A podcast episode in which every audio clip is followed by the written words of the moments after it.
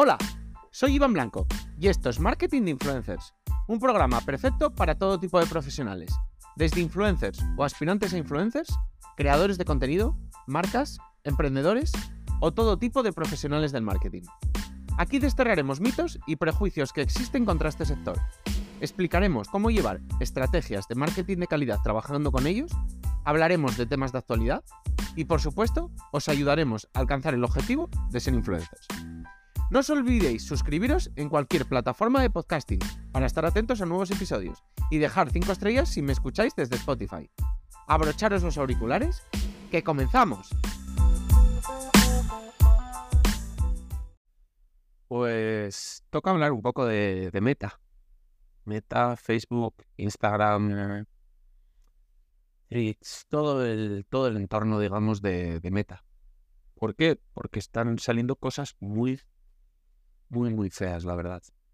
Eh, vamos camino de que 41 estados dentro de Estados Unidos demanden a Meta por, bueno, por la relación de sus redes sociales, Instagram sobre todo, que bueno, al final es la más utilizada entre este sector, con los menores. Parecía que llevaban años un poco tranquilos en cuanto a polémicas, demandas, etcétera, etcétera, pero mm, no parece precisamente que fuera porque las cosas han mejorado, sobre todo viendo lo que estamos viendo, sino más bien un poco porque, digamos que estaba... Mm, alguien estaba cogiendo fuerza para, para volver. Ya sabéis que nosotros hemos hablado mm, de cosas bastante feas alrededor de Meta en, bueno, en, los capítulos 184 y 185, en los que hablamos de los adolescentes, las redes sociales, eh, los adolescentes y los influencers, y bueno, pues había cosas bastante oscuras en cuanto a Meta. Pero es que eh, Francis Haugen, que bueno, lo llaman un poco la garganta profunda de Facebook, se llevó en 2021 eh, más de 21.000 documentos internos. Los llaman los Facebook Files. Y bueno, digamos que esos documentos revelan cosas muy oscuras.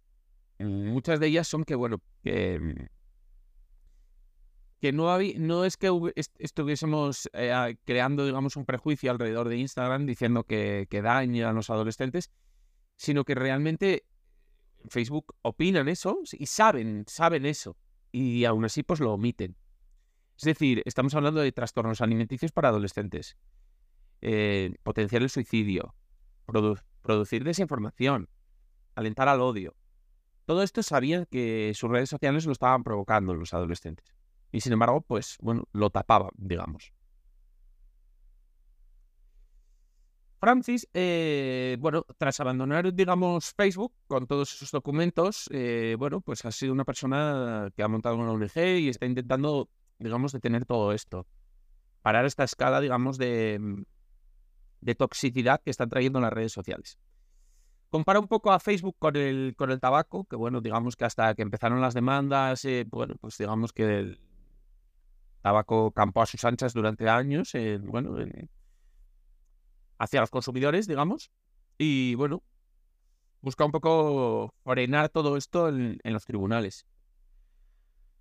Y bueno, pues esto se junta ya con otros escándalos, como por ejemplo el de Cambridge Analytica, en el que, bueno, se usaron datos de 89 millones de usuarios en el mundo por parte de esta empresa, Cambridge Analytica, para, bueno, cambiar las elecciones que, ganó Trump. Y, bueno, pues es otro varapalo más para, para Meta.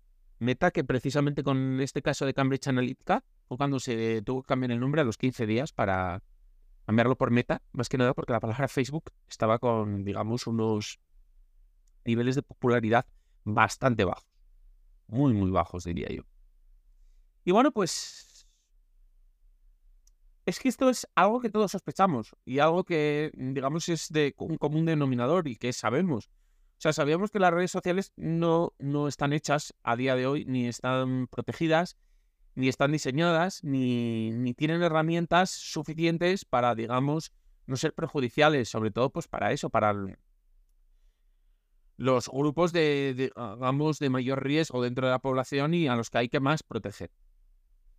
Pero es que, que, aparezca, digamos, y que se confirme que Facebook, Instagram, Meta, etcétera, etcétera, lo saben, esto provoca que muchos padres hayan, digamos, activado una, una demanda colectiva en marcha. Y es bastante complicado a lo que se enfrenta Facebook. Más que nada porque, digamos que es que estos documentos la, la dejan con, con poca posibilidad de defensa. Hay otro empleado de Meta que también va a testificar sobre Instagram en el Congreso. Y bueno, además de que va a reforzar un poco lo, las tesis, digamos, de, Haugen, eh, va a aportar más información.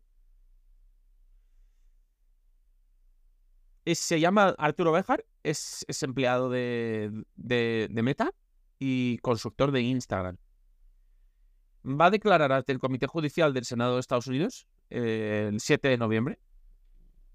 Cuando salga este capítulo ya habrá declarado. Y bueno, digamos que mm, cosas que ya van a trascender es que va a mostrar eh, que bueno, que el 20% de los usuarios menores de 16 años se sintieron peor consigo mismos después de ver las publicaciones de, de Instagram y que el 13% recibió insinuaciones sexuales no deseadas en los últimos siete días. Y estos datos son, digamos, eran conocidos por tanto por Mark Zuckerberg como por Adam Mosseri, que es el CEO de, de Instagram. Estos fueron advertidos personalmente de que millones de adolescentes em, se enfrentaban cada día a intimidación, a material sobre trastornos alimentarios, a drogas ilícitas, a explotación sexual, y esto a los pocos minutos de abrir la aplicación.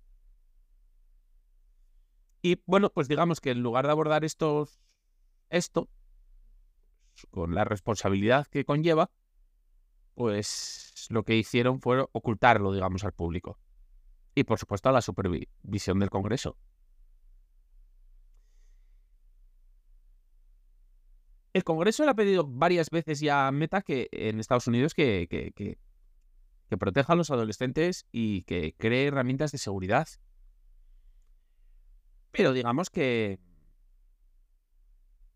que no están siendo suficientes. Sí es verdad que han limpiado mucho su imagen, que han sacado herramientas para padres, etcétera, etcétera. Pero es que a día de hoy mm, parece muy difícil de, mm, de parar todo esto y sobre todo si, si, si no tienes intención de ello, pues más, evidentemente. Si solo haces tus si tus acciones son solo de cara a la galería, es casi imposible.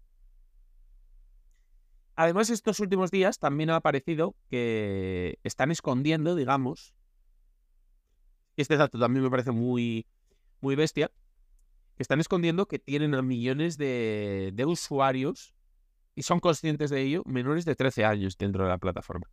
Los que han mentido con la edad, eh, la cuenta a través de un adulto, etcétera, etcétera y que además están recopilando sus datos. Algo que vale que en Europa somos restrictivos, pero que en Estados Unidos también es súper ilegal, digamos.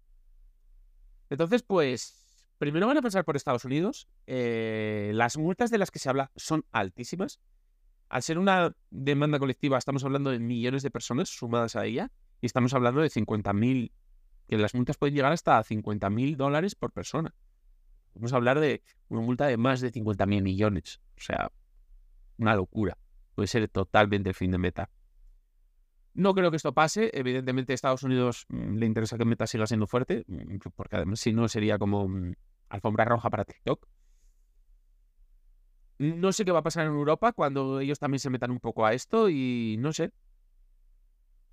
van a ser momentos, digamos, complicados. Así que estaremos atentos, lo contaremos por aquí y de verdad que a mí me da mucha pena, a mí me gustan mucho las redes sociales, creo que bien utilizadas son increíbles, pero mm, bueno, me da pena sobre todo mm, no solo que sean perjudiciales, que eso ya se saben si se utilizan mal, sino que, bueno, digamos que los máximos responsables son las personas que, que tienen que velar por, por su, su funcionamiento más correcto posible, pues que estén mirando para otro lado y estén centradas más en, bueno, en sacarles el mayor rédito económico posible.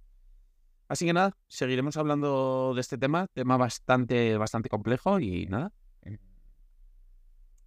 espero traer noticias un poco más, más positivas, digamos, en otros capítulos.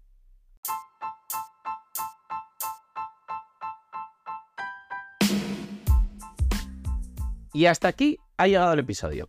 Compártelo si quieres que puede resultarle útil a alguien. Me ayudarás mucho y espero que también a la otra persona. Si quieres contactar conmigo, ya sea para cualquier asunto relacionado con el capítulo de hoy o cualquier otra cosa, puedes hacerlo por mail, hola, arroba marketinginfluencers.com o en el contacto de mi web. Y además, si quieres contratar mis servicios, ya seas influencer o negocio, leer los artículos del blog o suscribirte a la newsletter con extras y contenido exclusivo, pásate por la web marketinginfluencers.com. Tienes todos los enlaces en el texto del episodio, junto con mis redes sociales y las del proyecto.